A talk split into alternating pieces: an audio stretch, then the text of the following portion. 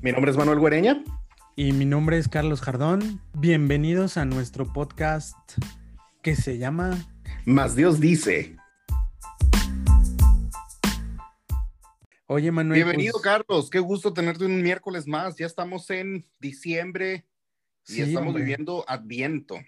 Ya, ya estamos en Adviento, en diciembre, aunque pues con este año de pandemia, pues es como raro, ¿no?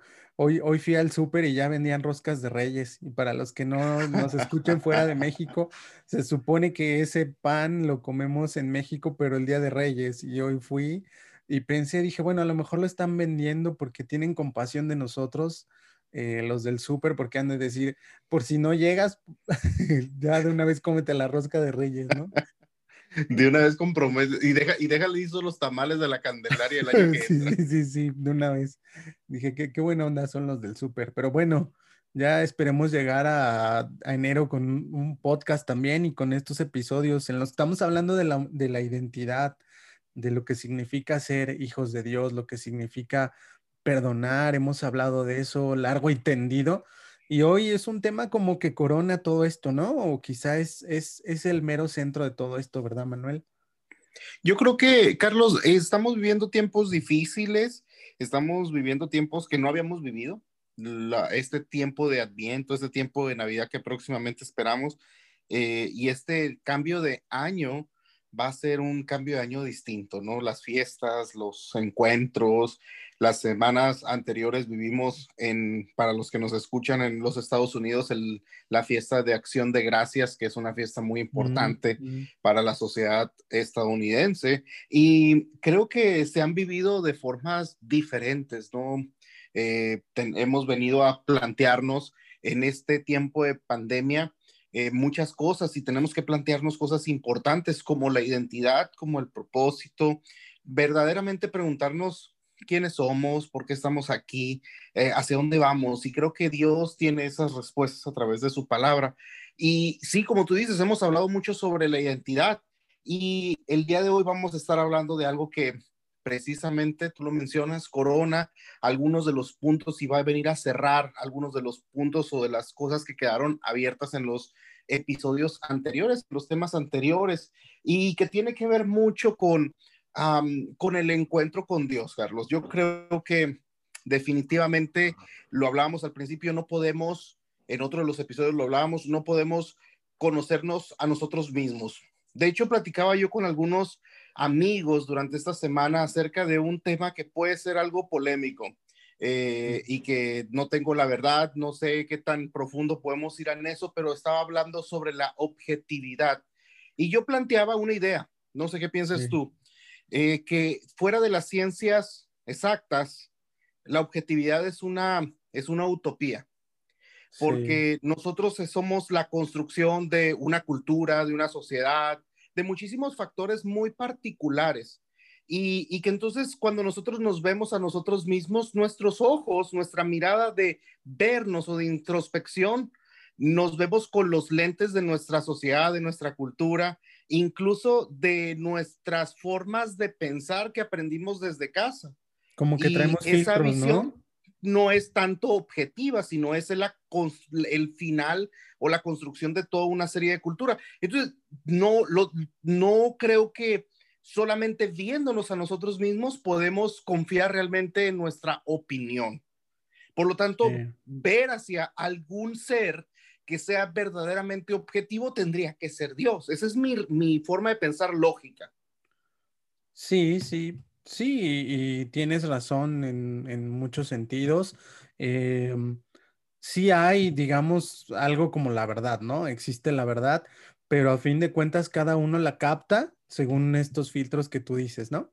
O sea, no negamos que, que exista eso que llamamos la verdad y el propio Jesús dice yo soy la verdad, pero sí tenemos que ser muy claros de que nadie posee la verdad completa, ¿no? Eh, hay una cita que a mí me encanta de la primera encíclica del Papa Francisco del Lumen Fidei que dice el Papa, no es que uno posea la verdad, sino que uno es poseído por la verdad.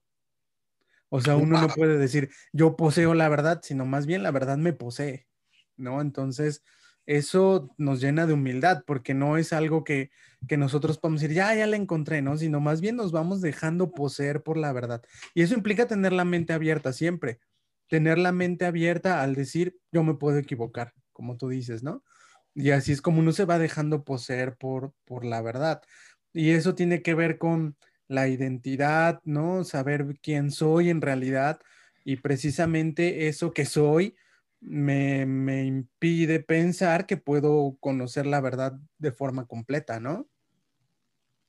Y en ese sentido, el, solamente creo que podemos descubrir nuestra identidad por medio de conocer a nuestro creador, conociendo a Dios. o sea, la identidad no es una cuestión de que yo pueda autoanalizarme y descubrirla, pero cuando conocemos a Dios, tenemos un encuentro y empezamos a conocer a Dios, es que viéndolo a Él y conociendo su carácter, conociendo su personalidad, conociéndolo a Él, es que empezamos a conocernos a nosotros mismos. Amén, wow. Sí, y, primero yo creo que eh, en primer lugar yo pondría eso, conocer a Dios y ahí nos vamos a, a conocer nosotros, ¿no?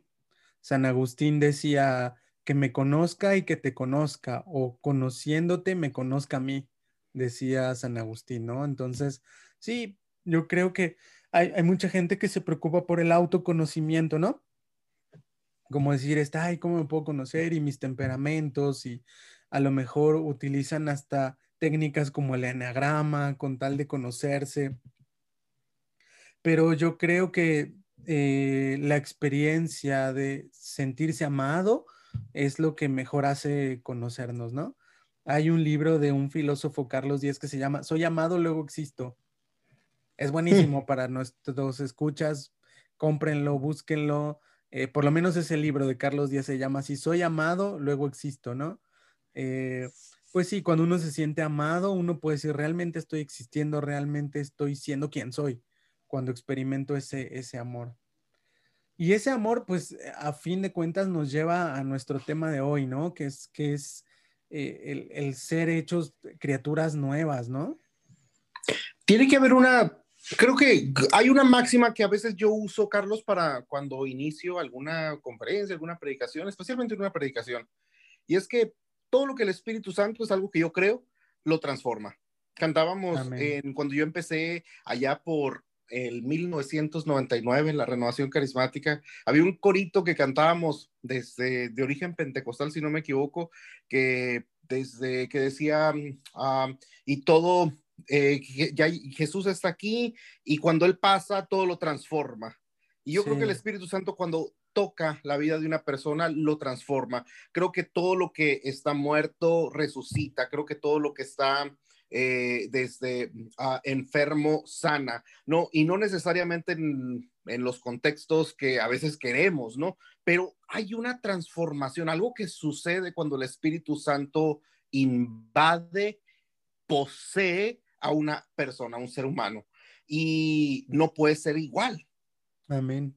Y eso es lo que dice San Pablo, ¿no? En su segunda carta a los Corintios, eh, en 2 Corintios 5, 17, ahí, ahí lo dice lo dice claramente San Pablo, para los que nos están escuchando y tengan su Biblia, este versículo yo creo que mm, todo seguidor de Jesús lo debe tener subrayado en su Biblia, enmarcado, ¿no? Dice, porque si alguno vive en Cristo es una nueva creación, lo viejo ya ha pasado y ahora todo es nuevo. En algunas otras Biblias dice, es nueva criatura, ¿no? El que está en Cristo es nueva criatura. Acá en la mía dice, por si alguno vive en Cristo, es una nueva creación, lo viejo ya ha pasado. Fíjate que estaba yo pensando, Manuel, cuando estaba yo pensando en este tema que íbamos a grabar, yo decía, qué tremendo debió haber sido para San Pablo escribir esto, porque no es una teoría para San Pablo. No es que un día estaba eh, sentado en un café o tomándose alguna bebida eh, muy azucarada y dijo, ay, yo creo y me imagino que estar en Cristo es ser nueva criatura. Era algo que él experimentaba, era algo que él, vivía, o sea, el sentirse nuevo, el decir, soy otro antes y después de Cristo. Pero era una experiencia, Manuel, o sea, esto, que el Nuevo Testamento se escribió más que con teoría, con experiencia. Porque no había un catecismo todavía, no había un... Lo único que tenían era el Espíritu Santo, ¿no? Los discípulos de Jesús del primer siglo. Y entonces Él les iba haciendo vivir estas experiencias. Pero imagínate, si pudiéramos meternos en la cabeza y en el corazón de San Pablo y decir, escribe esto por propia experiencia, no porque lo haya eh, pensado y sea un pensamiento muy brillante que se le ocurrió en un momento de lucidez, sino realmente es algo que él experimentaba, ¿verdad? Y no tenía cómo citarse a él mismo. Y claro, sí, sí, sí. O sea, no podía decir, vea segunda de Corintios, eh, el apóstol Pablo, ahí voy a decir más adelante en el futuro. O sea, no existía. Y es, eh, es cómo poder escribir o llegar a tener esta revelación si no es desde la experiencia propia, ¿no? Desde la experiencia personal uno de los frutos del Espíritu Santo que, viene a traer a la vida es precisamente el amor por la escritura, por conocer estos principios. Y a mí me encanta cómo San Pablo va entrar de lleno con este versículo en, el, en la mitad del libro de Corintios, la segunda carta a los Corintios, hablando acerca de esta transformación que sucede en una persona que está en Cristo. ¿Por qué? Porque San Pablo vive esta experiencia precisamente, vive, eh, no sé cuál es el término que pudiéramos utilizar de esta conversión que él tiene, de este cambio de vida, que lo lleva de ser un judío ferviente, perseguidor de la iglesia cristiana, de los seguidores del camino, como él les llamaba, y que termina viviendo una vida dedicada al Evangelio y a predicar el Evangelio de los apóstoles, que era que Jesús estaba vivo. Sí, y esa es solo una parte, ¿no? En cuanto a sus nuevas creencias, pero la dimensión más profunda de esto lo dice ahí tal cual, o sea, soy una nueva creación. O sea, no es como, ah, ya sé más cosas, ahora este, tengo más información sobre Jesús el Mesías, o, eh, sino que realmente él dice, soy nueva creación, soy nueva criatura. ¿Sabes Manuel, este texto, también eso estaba pensando, se junta con el, texto de, San Pedro, de, su segunda carta, en el capítulo 1, que este texto, si yo lo tengo subrayado en mi Biblia, dice, eh, segunda de Pedro 1.4, también con esto nos ha concedido unas promesas preciosas y sublimes para que por ellas se hagan partícipes de la naturaleza divina, después de huir de la corrupción que hay en el mundo a causa de los malos deseos. O sea, esta es la nueva vida a la que se refiere San Pablo, ser partícipes de la naturaleza divina. Ya con este solo versículo, creo que todos tendríamos que eh, caer de rodillas, estar meditando esto. O sea, imagínate, Manuel, o sea, participar de la naturaleza divina, ¿no? Te digo, no es solamente como, como si San Pablo dijera, ya tengo más información, sino aquí es una transformación. No es más información, es una transformación completita de la persona, ¿no? Y, a veces nosotros creemos que en el periodo, ¿no? En el que vivimos nuestra fe y cómo se nos educa en la fe, a veces creemos que los niños o los que están en catecismo, los que están eh, estudiando para sus o tomando formación para los ritos de iniciación cristiana deberían de tener solamente un conocimiento, ¿no? De acá, de la cabeza, de conceptos y a veces creo que Dios es un Dios de conceptos, o sea, que es un, el concepto que tenemos de Dios, que tiene la iglesia de Dios. Y nos hace falta entender de que cuando en la Biblia se habla de conocer a Dios, no se refiere solamente a, a una especie de conocimiento literario, de leer o académico, sino más información, ¿no? O de más información, sino realmente de convivir con la persona, de poderte acercar y ver a Dios o conocer a Dios de una forma más humana, si pudiéramos tomar eh, esa, expresión. Es decir, como yo me relaciono con un ser humano, con un amigo, con un padre, con un hermano, con una madre.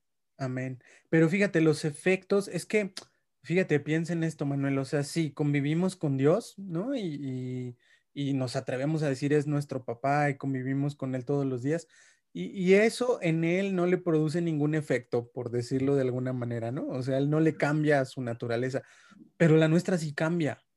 O sea, esta convivencia con él sí va cambiando nuestra naturaleza, como dice aquí segunda de Pedro y como dice San Pablo en la cita que leímos antes. O sea, somos nuevas criaturas, participamos de su naturaleza divina, O sea, esto es tremendo. Claro, ahora la pregunta que a lo mejor nos, nos estarán haciendo los que nos escuchan es, ¿y por qué yo me sigo viendo igual? O sea, si participo de su naturaleza o soy nueva criatura, ¿por qué sigo teniendo los mismos miedos, las mismas eh, obstáculos en mi vida espiritual o, o no he podido perdonar como hemos visto antes, ¿no? ¿Tú qué piensas de esto, Manuel? Yo creo que el, mira, a mí me llama mucho la atención, es, eh, quiero recaer en esto que, que dices acerca de cómo participamos en la naturaleza divina, ¿no? El versículo siguiente del capítulo 5 de Segunda de Corintios, el verso 5, dice, eh, bueno, el verso 5 dice, y Dios que quien nos ha impulsado a esto, pues nos ha dado el Espíritu Santo como garantía de lo que hemos de recibir.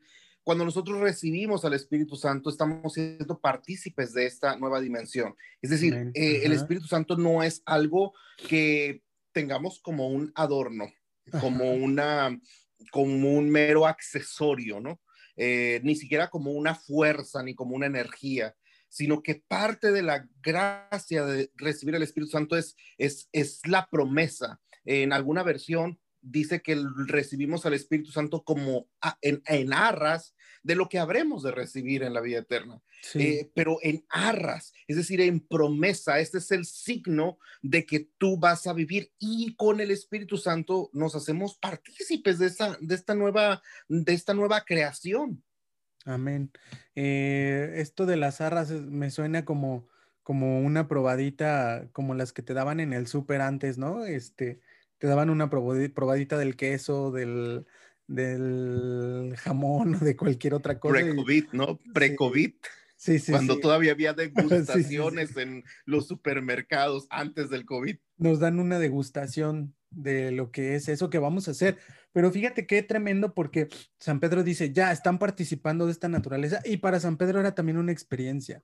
Eso es lo que yo estaba pensando en la tarde antes de que grabáramos, ¿no? Como tanto en San Pedro como en San Pablo, esto es una experiencia de vida. O sea, tú te puedes imaginar lo que siente un alma que está diciendo, wow, estoy participando de la naturaleza divina. Y el otro que dice, wow, soy criatura nueva, ¿no? O sea, esto esto me tiene dando vueltas en la cabeza, pero te digo, sigo pensando en, eh, pues uno sigue cometiendo errores, sigue eh, haciéndole malas caras a aquellos que ama, sigue contestando mal, sigue eh, contestando mal cuando vas en el auto y alguien se te cruza y sigues pensando y groserías, ¿no? Entonces, uno dice, híjole, ¿cómo está esta tensión?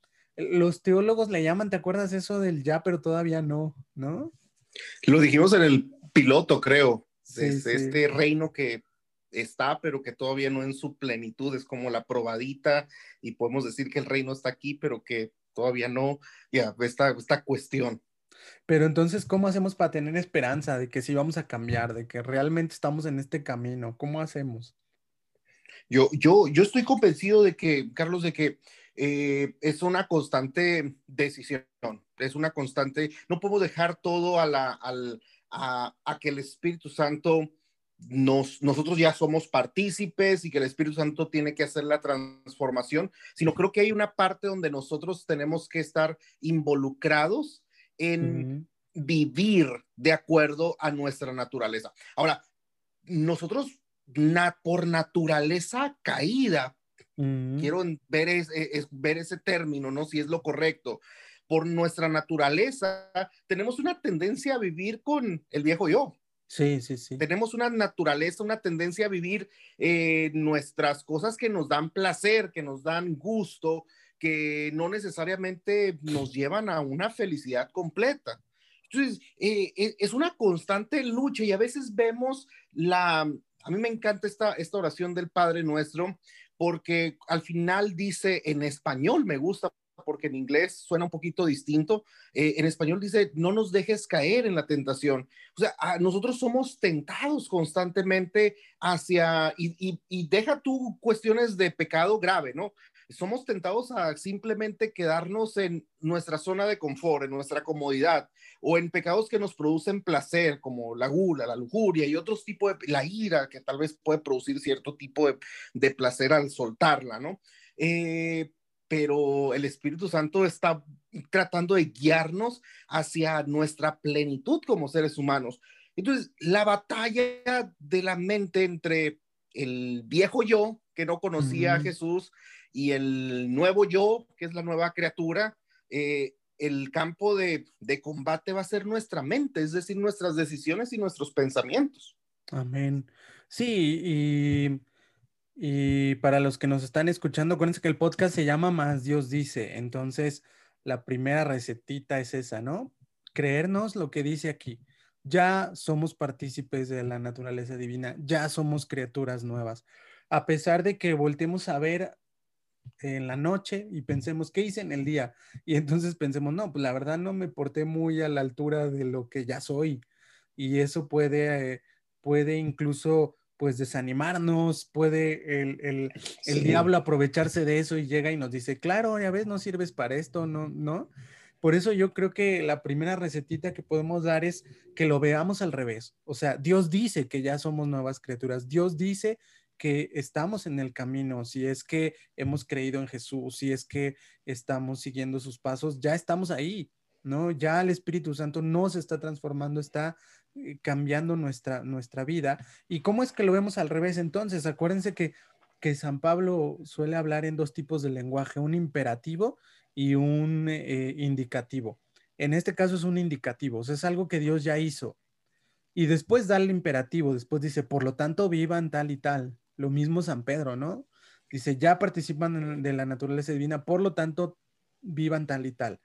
Y a veces nosotros caemos en una eh, vida cristiana de reglas, ¿no? De que, ah, es que me tengo que portar de esta manera, cuando deberíamos buscar la presencia del Espíritu Santo, buscar a Jesús, buscar que nos vaya transformando eh, y, y, abrirnos, como tú dices, ¿no? Todos los días a esa, a esa transformación y en la noche, en vez de condenarnos, autocondenarnos, autoflagelarnos, decir, bueno, dentro de las 20 cosas malas que hice, hoy hice una buena también. Y eso es un signo de que estoy en el camino, ¿no? Y darle gracias a Dios por eso. Y después decir, bueno, tranquilo, las otras 20 cosas que hiciste mal, eh, ¿Sabes quién da este consejo? San Francisco de Sales dice, cuando la riegues, trátate bien. O sea, en vez de estarte condenando y decir, más bien agarra tu corazón y trátalo con suavidad y dile, pobrecito, pues estás en el camino, pero mañana te irá mejor. ¿No? Entonces creo, creo que esa recetita ayuda mucho porque se trata de creer lo que Dios dice, como se llama este podcast, ¿no? Más Dios dice, somos criaturas nuevas, somos participantes de su naturaleza divina. Y fíjate que a mí me llama mucho la atención esto que mencionas porque eh, lo hemos platicado en el podcast. Nadie puede dar lo que no tiene. Nadie puede ser, eh, el árbol se conoce al final del día por sus frutos y de lo que hay en abunda en nuestro corazón es lo que sale en nuestras palabras y nuestras acciones es en el corazón, dice el libro de Proverbios, donde, se, donde inician y comienzan las guerras. Entonces, todo lo que hacemos, la expresión de, de, lo que tenemos dentro, tarde o temprano sale, sale afuera, de alguna o de otra manera. Y, y creo que a veces nosotros los cristianos no somos, Carlos, intencionales en nuestra forma de vivir. Es decir, como que vivimos la vida de una forma muy, uh, muy, muy improvisada. Como que no nos preparamos como para decir, eh, quiero crecer en esta área. Por ejemplo, un área en la que yo quiero crecer en lo particular es en la, es en la generosidad, ¿no? En la generosidad. O sea, es algo con lo que yo soy intencional en este tiempo de ser generoso con personas, con eh, situaciones desde que me encuentro con el día a día en la calle, tal vez manejando en el carro. Eh, quiero ser generoso, quiero esa, ese acto de generosidad. Entonces, a veces los cristianos como que si no vemos la situación, eh, no estamos luchando por, por, por ser, you know, desde proactivos en ese sentido y crecer en esas áreas que a lo mejor tenemos o que son débiles en nuestra vida. Entonces, en lugar de estar pensando lo que no hice, podemos prepararnos para hacer cosas buenas. Amén, amén. Amén.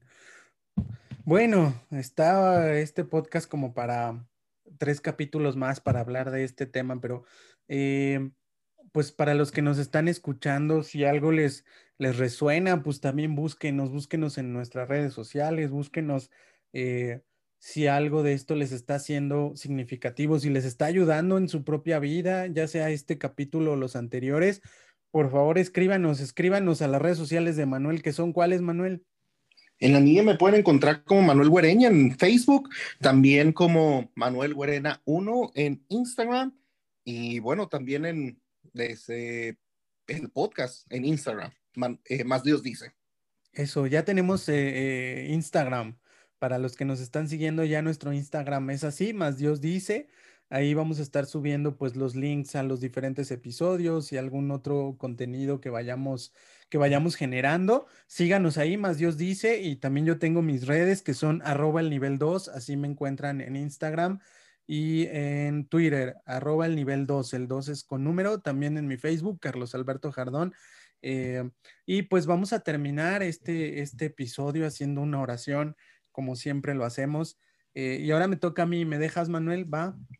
Por supuesto, y yo quiero que oremos esta, esta tarde y que nos dirijas, Carlos, en esta, en esta oración. Hay tanta gente que tal vez está luchando con cosas que nosotros luchamos todos los días y, y ojalá que este episodio y esta oración, creo yo que puede tocar la vida de cada uno de nosotros que estamos acá. Amén.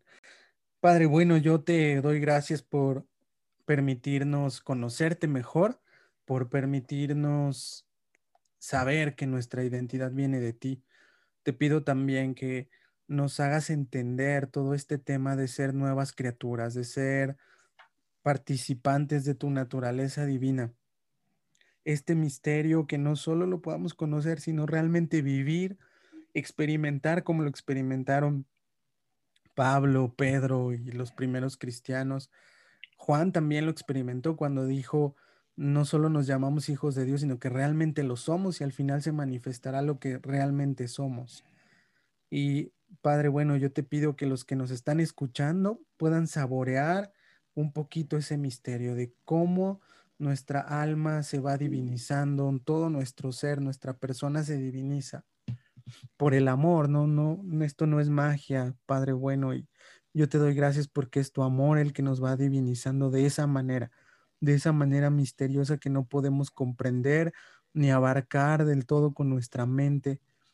Y te pido que pronto podamos pues entender eso y acceder a los medios que tú mismo has puesto, Señor, para que vayamos mirando cómo nuestra alma se va transformando, porque el mundo necesita estas personas, estas almas transformadas porque es lo único que va a cambiar este mundo y más en estos momentos de problemas, de dificultad. Te lo pido en el nombre de Jesús, en el nombre poderoso de Jesús. Amén. Amén.